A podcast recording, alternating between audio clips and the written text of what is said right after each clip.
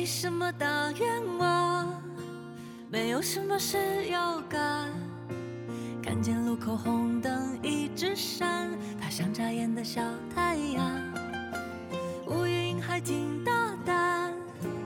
顶在头上吹不散。我抓在手里捏成棉花糖，什么烦恼不能忘？既然是路，一定要转弯，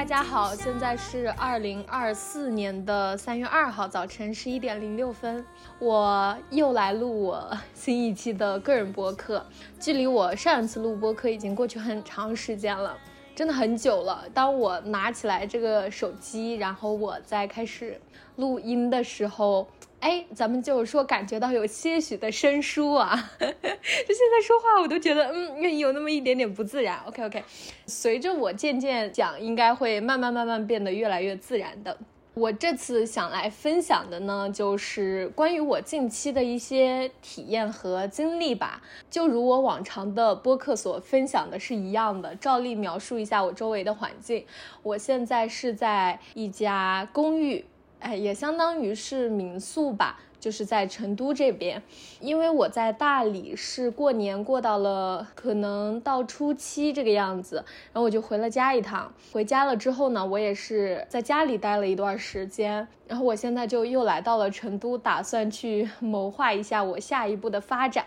对我是要讲我周围的环境的。然后我现在就是在一家公寓里嘛，然后这个公寓就是面向着一个巨大的落地窗。当你从窗外望出去的时候，你基本看到的是白茫茫的一片，因为这个公寓在二十四楼，成都又是大阴雨天，就雾非常非常之多。那我们就来正式进入到今天的分享。哎呀，也不是正式进入的，我在说什么？我真的很久没有录播客了，所以我这个有点进不去啊，有点进不去，请这个听众大老爷们就多多见谅。我先来聊一下，我刚刚吃完饭之后上来，呃，我是打算来上来录一期播客的嘛，然后我就吃完饭之后走得很匆忙，我就想赶紧回来把这一期播客录了。然后呢，我走着走着，迎面走上来了一个中年妇女吧。对这个中年妇女，她穿的是那种布衣，有一种尼姑一样的打扮，但是她不是完全剃发的那种状态。然后她一上来，她就塞给了我一张卡，这个卡就闪烁着一些金色的光辉，上面是有佛祖的这个像的，然后上面就写“佛祖保平安”之类的，类似于这种。然后他就跟我说：“姑娘，看你是一个有缘人，这张卡片就送给你，保佑你全家平安。”我当时心里还没有多想啊，我就是觉得，嗯，那挺好的。然后我就说谢谢谢谢，然后我就赶忙往前走，因为我急着想要回来录播课嘛。然后呢，他就拦住我，拦住我说需要在这边写一个名字。然后那个时候我就觉得有一些胁迫的味道在了，就怎么说呢？种种拦着我的去路，不让我回家，嗯，又让我写名字，又让我登记，又让我在这儿签字儿之类的。然后我就说我不要了，但是他非要塞给我，就是说你拿着拿着怎么样？然后我就说那我拿着我就走，我就说这个名字我就不签了。然后他就非要让我签。我就不得不停留在那儿，必须要签了字。然后签了字之后呢，他又说什么你们家一家有几口人啊？然后我就填了三口人。后面又写关于捐款布施，捐款布施你要捐多少钱？然后我一看到这个捐钱，我第一个感受就是。很不舒服，但是我知道，就是任何时刻你去布施啊，去给到别人一些什么，这是对自己有好处的、有帮助的。但是我那个当下还是觉得很不舒服，然后我就愣了一下，我就在那感受了一下，我发现我并不是排斥我要布施给别人这件事情，而且我也会自愿去有发心的这个样子做。但是当一个人胁迫我，哎，你必须要捐款，以求你家保得什么平安，他胁迫的意味很重的时候，我感到了很压迫，我就很不舒服，所以当时我就瞬间放下那张卡片，我就说我不要了，谢谢，我就走了。然后在回来的这个路上，我就在想，其实你究竟要不要布施，你究竟要不要捐款，很多时候，他的第一步其实是你的发心。当你在外界的强迫下不得不做这件事情的时候，你的发心也是不正的，因为这是外界强迫你做的。你说你今天就必须要捐款，必须要布施，以求得什么什么样的东西，这个时候我的心里是不爽的。但我觉得他的第一步应该是你发心，你真正的愿意去布施。愿意用你的金钱、你的行为、你的行动去帮助到别人。当你这个发心正了的时候，无论做什么事情，你都可以跟随着你这样的状态、这样的感受去做。然后我本来还是有一点点心理感觉，哎，有那么一妞妞的小愧疚上来的时候，我就把它打灭了，因为我觉得不。这是他逼迫我的，不是我真正发心愿意去做的事情，所以我选择勇敢的去拒绝这种胁迫是非常正确的。嗯，这就是刚刚回来的时候发生的一件事情。好的，近期也是有很多可以聊的东西嘛，毕竟过了很多个日头，哎，咱们就想想说，我来讲一个，我觉得。有一个当下特别点破我的一个点吧，我不知道为什么，我就好像突然被这个场景给扭转了。哎呀，我就直接讲故事，我偏偏要下一个定义，我真的不知道我在干什么，因为自己下不了定义。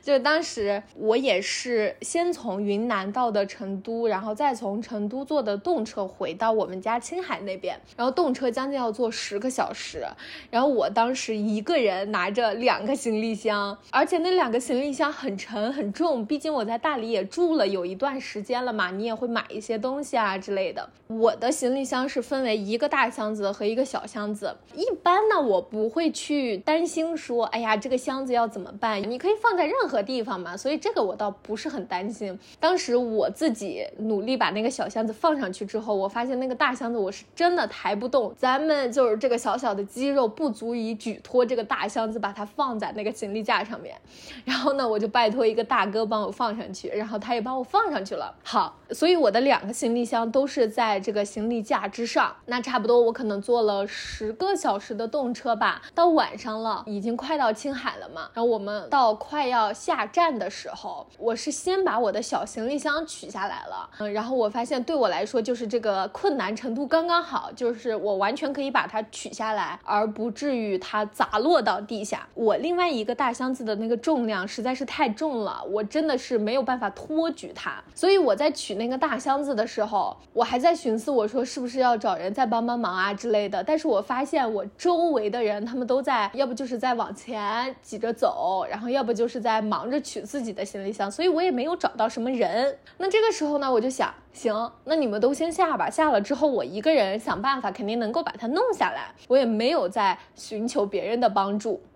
呃，结果呢，后面就有人堵住了，就是离我不远的地方有人堵住了，因为他在取行李箱，可能后面的人都被堵在他身后。那我就想，那这个时候我就可以把我的行李箱托举下来了。然后我就一直在努力的。把那个行李箱从行李架上搞下来。此时呢，我的心念啊，我就是在想，哎呀，有一个人这个时候能够来帮我就好了，因为他真的好沉，沉到我觉得我把他拖下来了之后，我是真的举不动他的那种程度。我心里就一直在想这件事情，从某种程度上也算是说某一种心念上的显化吧。啊，就是咱们讲的悬一点是这样，但是呢。呃，没有人来帮我，所以我最后把它一拖一拉下来之后，它就往下走。往下走的那个过程中，因为我想要尽力的托举住它，让我的箱子不要摔到地下，因为我怕它会裂开啊，或者说出什么问题啊之类的。但是很可惜，我还是没有托举住，没有托举住，它就顺势顺着重力的方向砸落了下来。但是砸落的过程中，好巧不巧，我旁边有一个藏族的娘娘，怎么说？嗯，藏族的阿姨吧，藏族的阿姨她路过了，然后我是我真的很努力了，我很努力把我的箱子用我的手在托举住，但是我还是砸到了她，所以这个时候咱们就是说一个 I'm so sorry，I'm so 抱歉，我真的是 万万没有想到啊。我就呃，因为那个箱子顺势就掉到地下了嘛，砸到他的过程中顺势掉到了地上。然后我第一个反应就傻眼儿，第二个反应我就赶紧道歉，因为我觉得我的箱子还是蛮沉的，砸到人家身上肯定很疼啊。然后我就马上道歉，我就说呃对不起对不起对不起。然后那个藏族的阿姨转过来，因为她手里也拿着那种佛珠嘛，你就给人的感觉也很和蔼，她没有任何的生气，呃，她就是说没关系没关系，因为我的箱子是侧着躺着，然后她就把我的箱子立起来了，她说没事儿没事儿走吧。其实我想讲这件事情，并不是因为。我太感动，说他没有对我生气，而是我突然在那个瞬间悟到，哎呀，我不知道说悟到，呃呃，可能是有一些夸张啊，但是我在那个瞬间感受到了一个东西，就是说，可能你所想要的、所显化的、你心念想要的东西，它并不会真正的给你，而真正给你的是什么呢？那个你真实需要的。听我娓娓道来啊！我为什么突然间感受到这个？因为当时我在提箱子的时候，我的心念很纯，我就是非常非常希望一个人来帮助我，能够把这个箱子拖下来。我心里想的是这样，对吧？但是真正的结果呢，是箱子被我给搞下来了。尽管他不小心伤到了别人，但是那个阿姨并没有对我动怒。如果大家对显化有一定的了解的话，都知道我们比如说想要很多东西嘛，哎呀，我们想要今天给我的卡里转账五百万。举个例子哦，比如说我想要一个理想的伴侣，然后我想要一个理想的房子，我想要一种什么理想的生活等等等等，这些我们所想要的东西，其实都是我们头脑当中的小我。所谓的我现在最需要的，他可能最后所给到你的，并不是你所想要的这个东西，但绝对是你真正当下最需要的东西。这也是我为什么从最初我就不太喜欢去讲显化或者去用显化的一个道理，因为对于我而言，所谓的吸引力法则、显化也好，很多时候我们是有执念在的。就拿我的行李箱来举一个例子，我其实当下的那个小我所需要的是，我希望有一个人帮我，我只要实现这一个，我就觉得哇，我的愿望达成了。但是可能我们所谓的这种宇宙啊、高我，他所看到的这个远程的结果是，你只要把这个箱子顺顺利利的抬下来就行了呀。那我帮你实现啊，你完全可以把它抬下来，就算你砸到人了之后，对方也不会对你抱有什么怒气、怨气，或者说你真正伤害到了对方也。不会有所谓的高我，他看到的是更远的东西，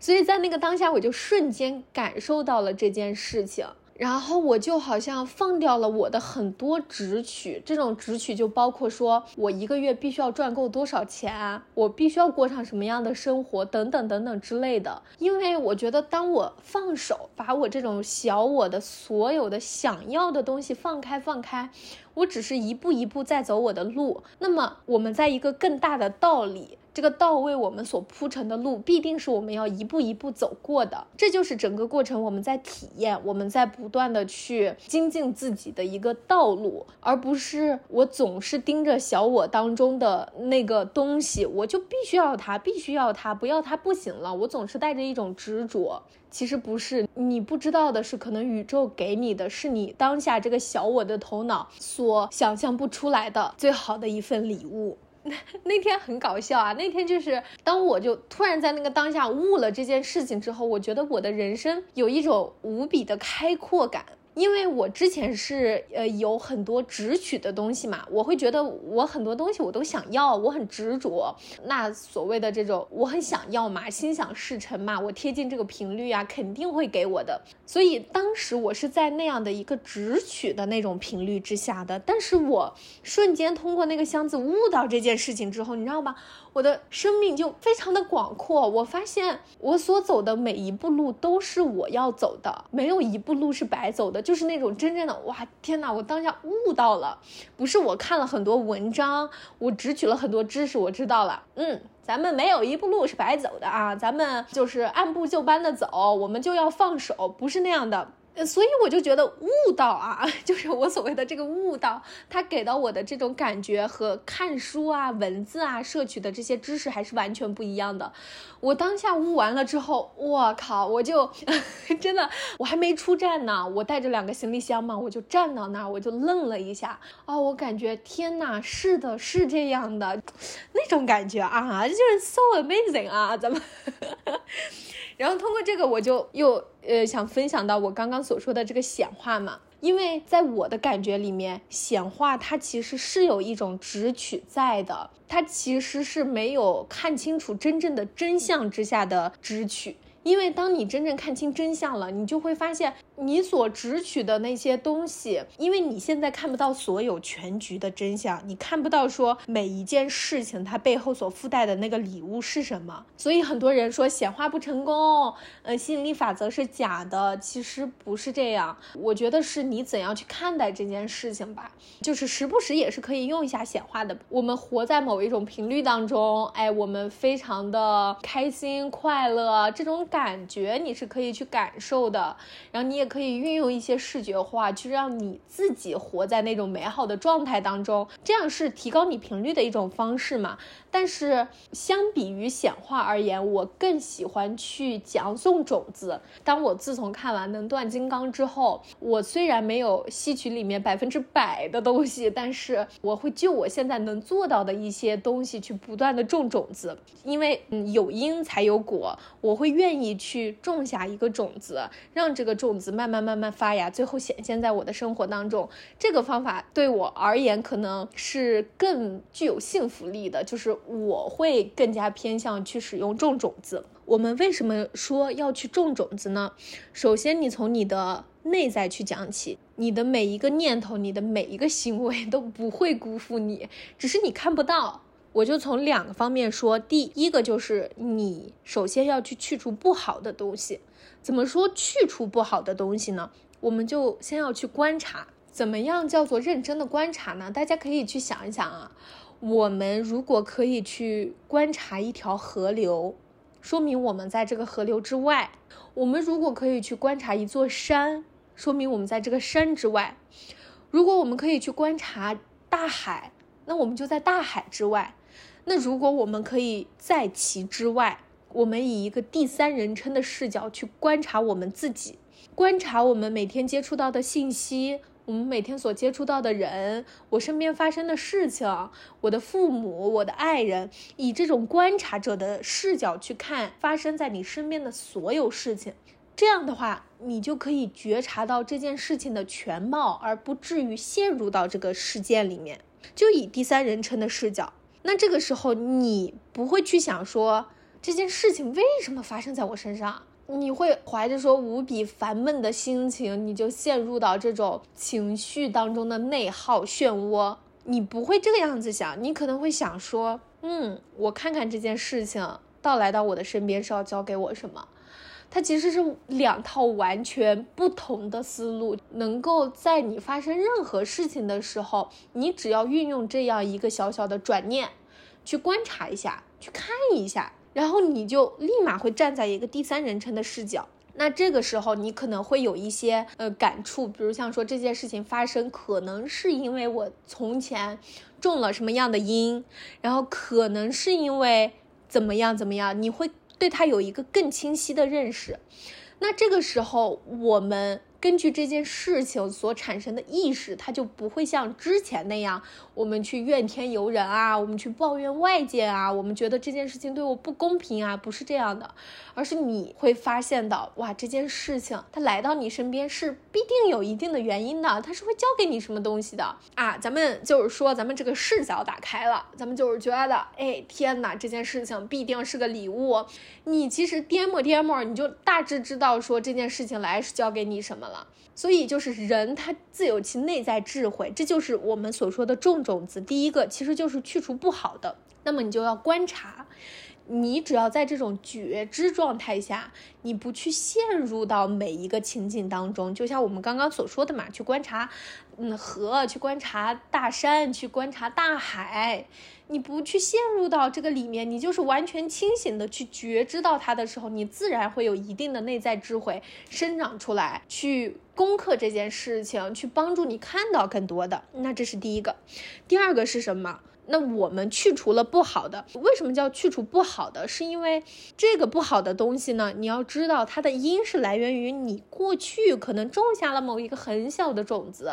一个念头，一个不好的想法，或者说你做了一件害人的事情，它显现的果报显现到这儿了。那如果你能很好的处理这个果报，也就是说你带着全新的意识去看待这件事情的时候，你就不会再种下坏种子了。那么接下来呢，你就要学会去种下好的种子。那这个不就好说了？种种子嘛，你的发心，你的行动是什么？当你去种下好的种子的时候，那必定这个种子现在种下了，它可能现在不会发芽，但随着你不断的长大长大，你浇灌浇灌，未来这些好的果报必定会显现在你的身上的。所以这也是我通过显化去想。去得到的，说自己啊，我自己更喜欢的一种方式，可能是这种有因必有果。如果你让我纯去，咱们吸引力法则里面不就讲了吗？说提高自己的频率，你去不断的 A 一些什么事情啊，你去不断的视觉化你想要的东西啊，这对我而言，它实在是需要很大的力量，就是对我而言挺费劲儿的。我时不时可以去想一下，但是你让我天天去想。嗯，咱们就是说，咱们做不到呀。对我而言，我比较喜欢的方式可能还是种种子这种，所以就分享给大家嘛。我觉得，因为有因必有果，只要你记住啊，你的每一个念头、你的每一个行为、你的每一个行动都不会辜负你的。那么，其实你不断的在看事情、在经历事情的时候，你就知道，哎，这些事情是你曾经的什么东西啊、什么因啊、什么行为啊等等之类的。那剩下的什么呢？那就去种好的种子呗，你快乐的在这个人世间玩耍、玩耍、玩耍，就是这样。嗯，然后呢，这样一说，我就突然间想到，我每次在放长线去看这些事情的时候，我就觉得什么事情都没有什么大不了的，任何事情都没有什么大不了的。这种感觉就像是说，其实很简单，一件事情。或者说你做任何事情，你上班也好呀，工作也好呀，你创业也好呀，然后你学习也好呀，考研也好呀，考证也好呀，结婚生子什么什么样的事情也好，其实很多东西就是你如果经历了一些好的事情，咱们如果用二元来看它的话，就是这样。你如果经历了一些好的事情，那么你就去庆祝，你就去快乐，你就觉得哇天哪，这是礼物，这太 OK 了。那如果说这件事情不好了，你觉得这件事情没做好，你证没考好，你工作也没找到，你现在创业也特别不稳定，等等等等，那么你就不断的在这个路上复盘，每一次失败的经验，你就可以把它以故事的方式讲出来，你去总结，你去分享。当我发现这个世界上所有的东西都只有我，就是我，只有我自己在场。周围的一切都是投影，都是镜子的时候，其实没有什么大不了的，什么事情都没有什么大不了的。为什么我要讲到种种子这件事情呢？因为那天我又重新再去看这个《能断金刚》的作者啊，他写的另外一本书叫做《爱种子》，就是他在教别人怎样种下好的种子，得到好的果报这样的事情。我又想去分享这个种子的这件事情。然后为什么我刚刚提到了说，你这一生，你这一世，无论说你遇到什么人，遇到什么事，其实只有自己在场。就像当你真正的知道了说什么是空性的时候，什么是空性呢？就是说，咱们人类啊，咱们普通的人类眼里的一支笔，你看到这支笔了之后，你第一个反应就是，OK，我可以拿它写点东西，我可以拿它记录一些什么，我可以拿它在本子上。随便写写画画什么，而这个笔写字的这个特性是这支笔所拥有的吗？不是的，如果当一只狗看到这支笔的时候，你觉得这只狗会拿它的狗爪子，然后抓起来这支笔，给它的狗女朋友写一封情书吗？不会的呀，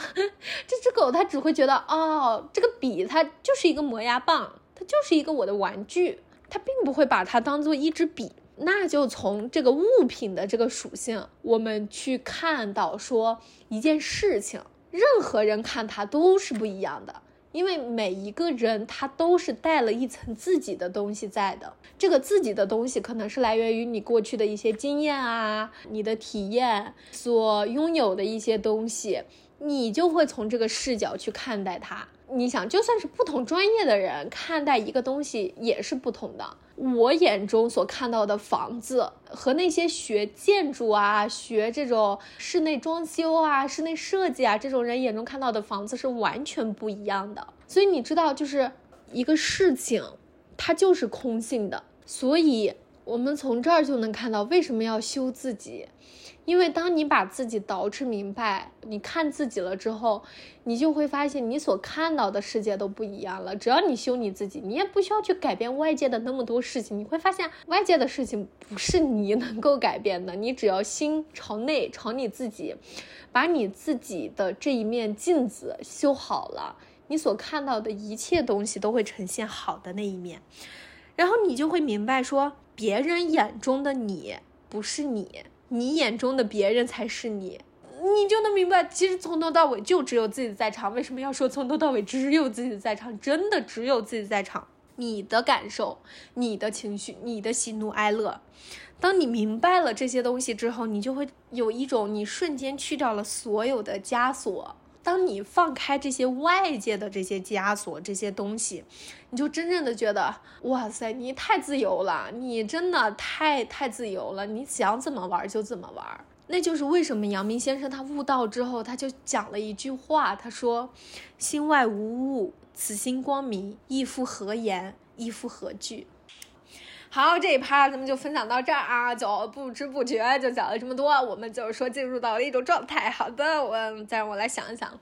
再让我来想一想，想一想。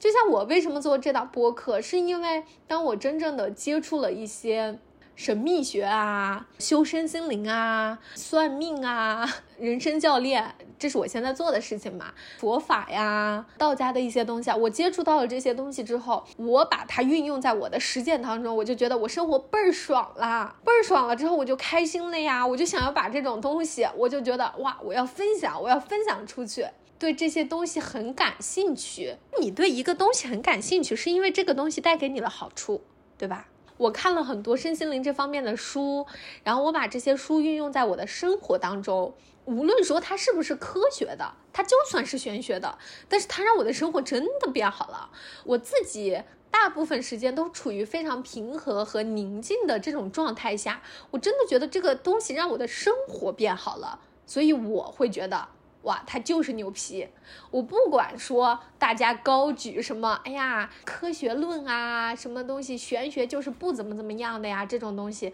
我觉得我也相信科学。我并没有抱着哪一种旗帜，我就说这个旗帜就是飘荡在这儿，就立根在这儿，我就插到这儿，我就觉得我就是高举这个大旗的人，并不是。我觉得只要能够让我的生活，让我自己变得更好，同时能够利益到很多人，这样的事情，这样的理论，那它就是 OK，就是我喜欢的。所以其实咱们讲说八万四千法门，每一个人在人生的道路上都会遇到和他合拍的这个法门。你只要觉得这个东西，它让你用起来非常好，非常爽，它也让你的人生变得更加的精彩，让你活出来自己的那一部分，那它就是属于你的法门。我保持的一个态度就是，也没有必要针锋相对，觉得你的这个就是不行，你就是 low 了，太逊色了。不是的，任何人都有。任何人的法门，所以咱们就是抱着多多尊重的态度，然后咱们就是快乐的这个修行人间。哎，对，这就是嗯我的一个修修的感悟吧。然后我就来分享，因为我的朋友他去到了大理之后，他本来对这方面也比较感兴趣嘛。易经，然后中国传统文化、中医等等之类的，然后他就开始研究紫微斗数。当时我记得是在一月份的时候吧，我觉得我有点迷茫，因为我不知道说我未来究竟是不是要去到一个什么样的公司之内啊，或者说你什么进入体制内啊，或者说自己创业啊等等的，我对未来是有一些迷茫的，因为我毕竟也探索了个小半年嘛，对吧？然后呢？我就去找我朋友算了一卦，我当时没有刻意去算，因为我在跟他分享我的体验的时候，一月的时候我也是参加了很多线下的活动吧，嗯，然后我就跟他分享我的一些体验，他就说，那我来帮你算一算你二零二四年的一个运势。然后我就觉得真的打开了我新世界的大门，因为我以前对于紫微斗数的概念就是它只能够算到你这个一生差不多怎么怎么着，然后每十年有一个大运，你走到了哪，你行的哪个大运等等之类的。但是呢，他跟我说，哎，这还能算年呢，我就觉得很神奇。然后他就给我算了一卦，他就提到说，你二四年的财运很不错呀，但是是没有这个体制内的命。他就是讲我说。不在体制内啊，啊，就是说应该会去一个比较小而美的这种企业，或者说小而美的小而美也可能是个人去干一些事业嘛，对吧？跟我现在所做的一些事情是相关的。然后他就给我分析了一下我的财运、我的事业以及我的一些关系啊等等各个方面，我就觉得我突然对于算命的这个看法有了一些不太一样的改观。我相信有命，但是我也相信人能完全通过自己去改命。命只占你人生当中的一部分，它不是全部分。你自己完全可以通过你自己的意识、你自己的行动、你自己的改变去更改你自己的命，或者说活出你自己命运的最高版本。当他这样给我一算之后，给到我的感觉就是我心里有了很多的底气。因为他会给你指出来一个你大致的发展方向，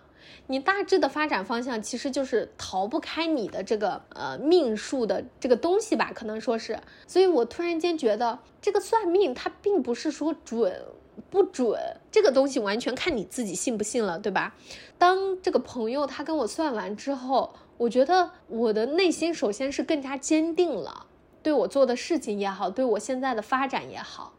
然后我发现，通过他这样一算，我更有一种更高的视角，就是高维的视角去看到我自己的这种感觉，总有一种窥探到某种东西的这样的一种安定感。你脚下的每一步走的也很安定。所以我觉得其实有点迷茫啊，有点困惑啊，或者说其实你自己也不知道你的前路该怎么走，你又没有什么信心的时候，也是可以这个样子去尝试一下的，因为它会带给你足够的信心，以及你会从一个更高的视角看到你自己，就像高维去解决低维问题一样，那所有的事情其实都很简单。就像我们在看蚂蚁所做的一些事情，蚂蚁要翻山越岭去到另一个角，我们知道我们可以一步跨过去，因为我们在三维，蚂蚁在二维，就仅此而已。所以也推荐，如果大家有想算的话啊，我也给我的朋友打个广告，大家可以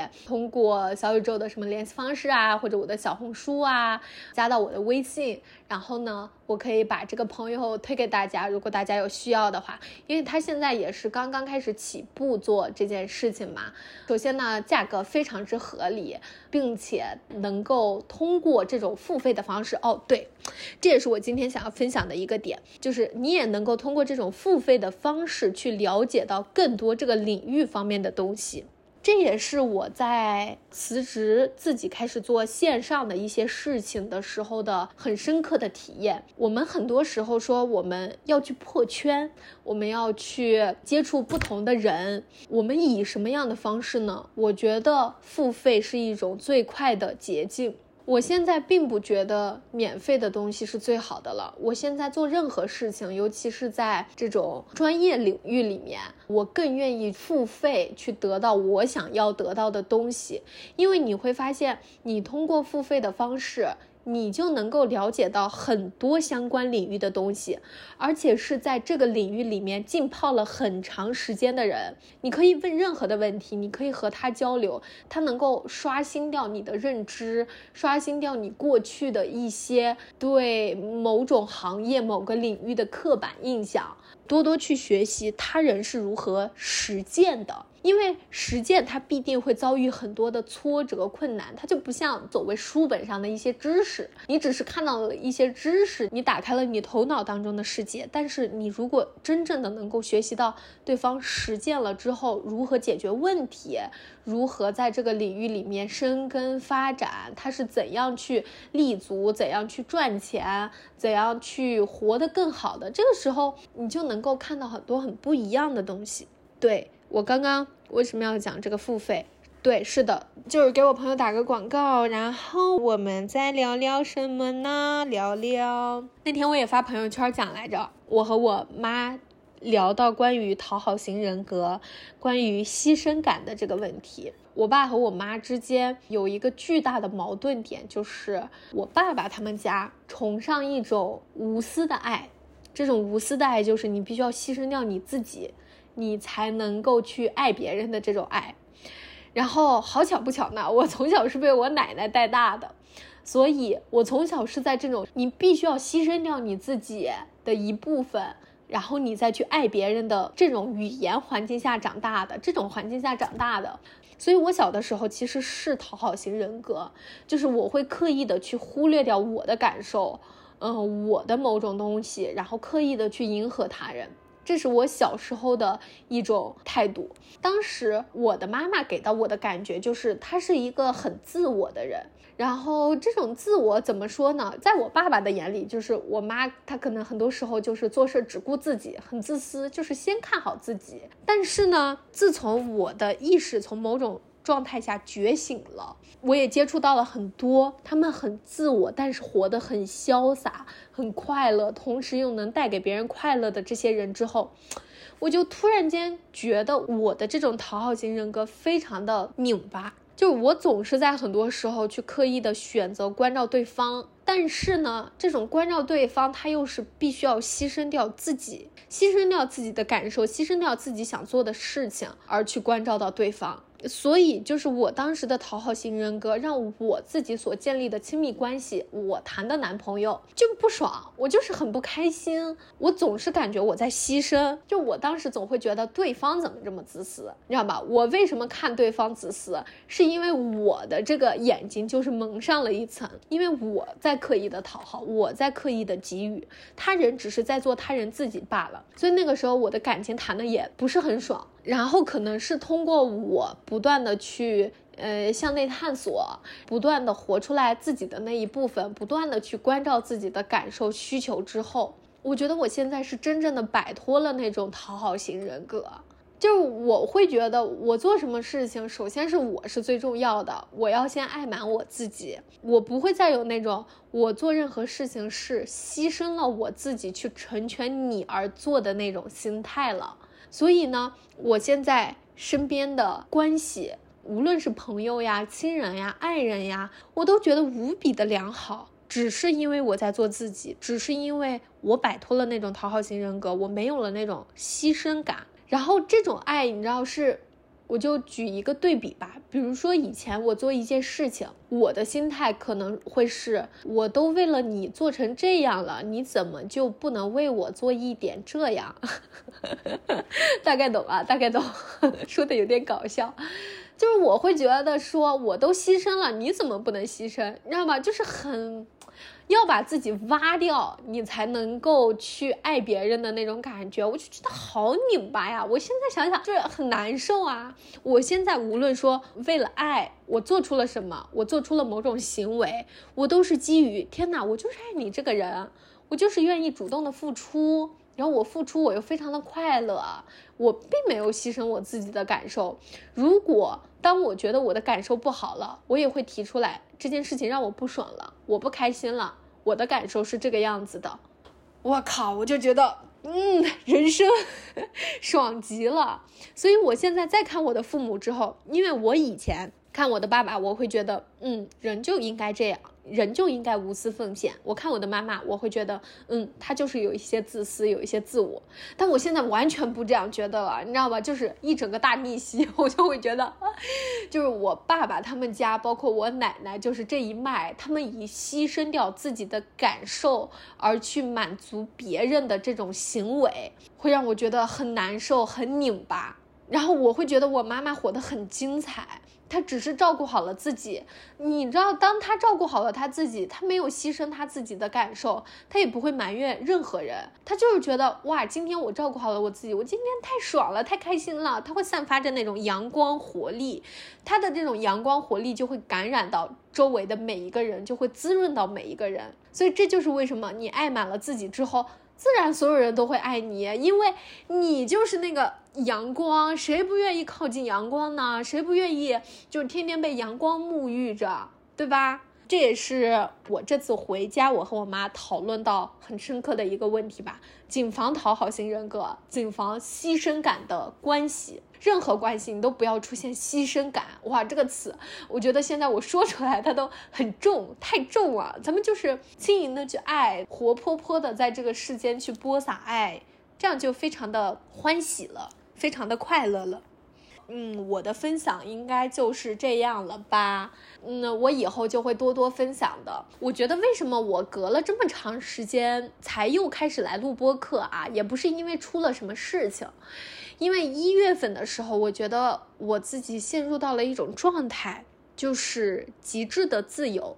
因为那个时候我就已经没有在做一些我的个人品牌也好呀，我的这方面的一些事情了，因为我觉得我要松松弦儿了嘛。但是呢，当你一松弦儿了之后，你就会发现，你陷入到了一种极致的自由。那极致的自由背后，其实就是一种囚禁。对于我而言，是一种囚禁。所以，我想献给可能现在生活的不太如意的一些朋友，就是当你嗯现在不太如意，你去想象说，哎呀，我如果辞职就好了，哎呀，我如果考上研就好了，哎呀。我如果出国留学就好了。如果你总是活在这种幻想里面，你就是觉得你摒弃现在，你接受不了现在，你觉得现在就是不好。我如果过上了另外一种生活，换了另外一种环境，我如果怎么怎么样了就好了，那么你就算实现了，你也不会感到幸福的。人必须要每天做一些事情，这些事情它并不一定要有意义，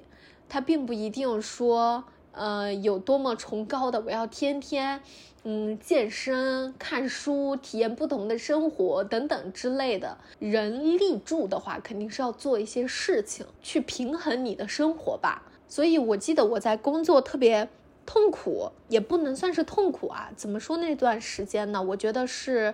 有很多的迷茫的那段时间。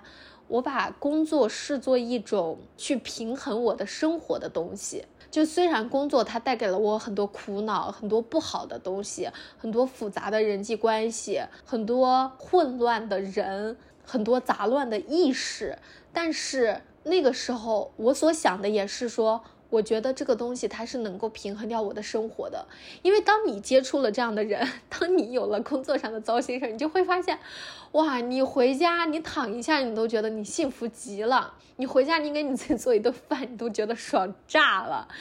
为什么讲究一个平衡呢？就是很多时候我们也是要经历一些不好的事情，才能够感受到这种好的事情来之不易，来之珍贵。对，怎么又讲了一些？我都打算结尾了。好了，咱们真正的到了结尾啊，结尾就是照例的，我来给大家送个祝福吧。送个什么呢？祝大家，祝大家在这个春暖花开的三月，咱们都能心情舒畅啊，身体倍儿棒，去一点一点的做实事儿，一点一点的突破自己。或者说让自己开心、哦，精神和身体上的双重喜悦。好啦，那这就是这期播客的所有内容啦，感谢大家的收听，我们下期再见喽，拜拜。浪花在这水静静